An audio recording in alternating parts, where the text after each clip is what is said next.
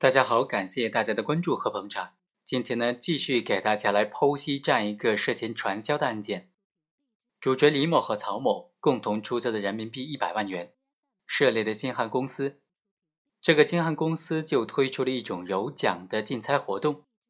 只要到他的加盟店购买了一单价格为六百八十元的金箔画，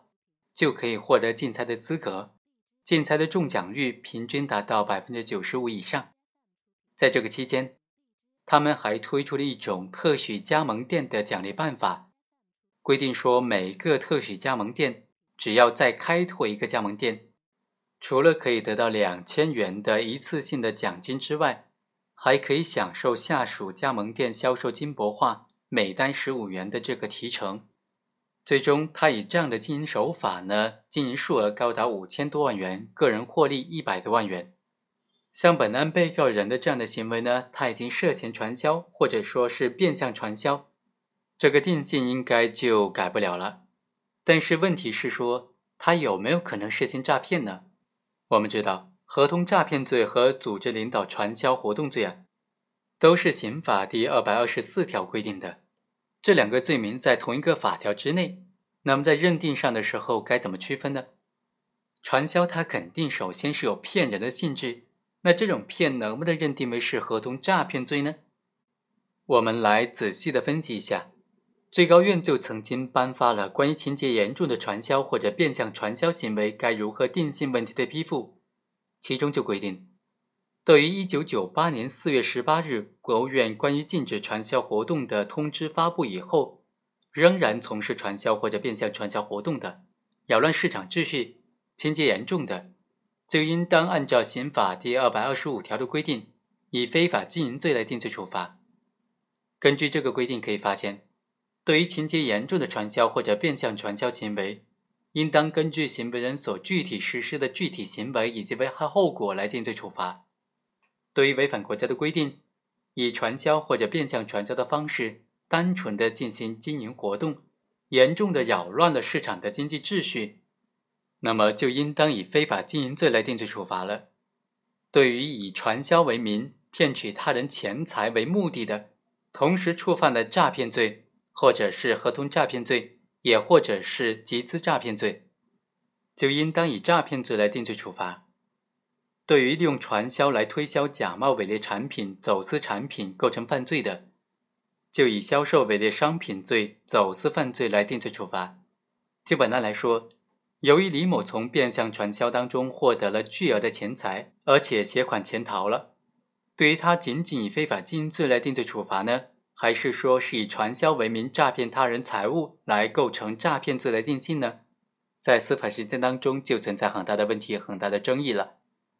综合来看呢，我们认为判断行为人是否具有非法占有的目的，是区分传销方式实施的非法经营罪和诈骗犯罪的根本的标准。诈骗犯罪它就是一种以非法占有为目的的这种犯罪，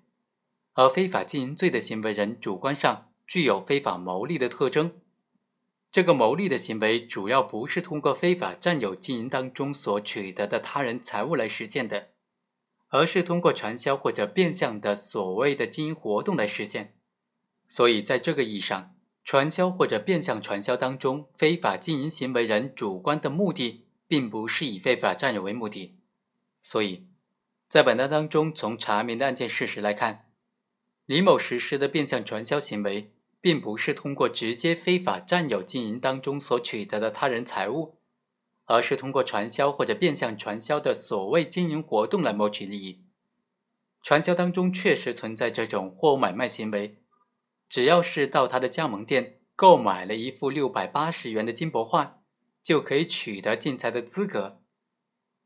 这种行为呢，符合传销类型的非法经营罪。第二。关于李某因为非法传销这些金箔画被公安机关采取强制措施之后携款潜逃的，是否可以推定为行为人具有非法占有的目的呢？这就应当考虑李某是否在案之后携款潜逃了，也就是在他变相传销行为已经涉嫌构成犯罪的时候畏罪潜逃。从性质上讲，这种潜逃行为就属于妨害刑事诉讼顺利进行的行为了。不影响潜逃以前行为的性质，仅仅对量刑产生影响，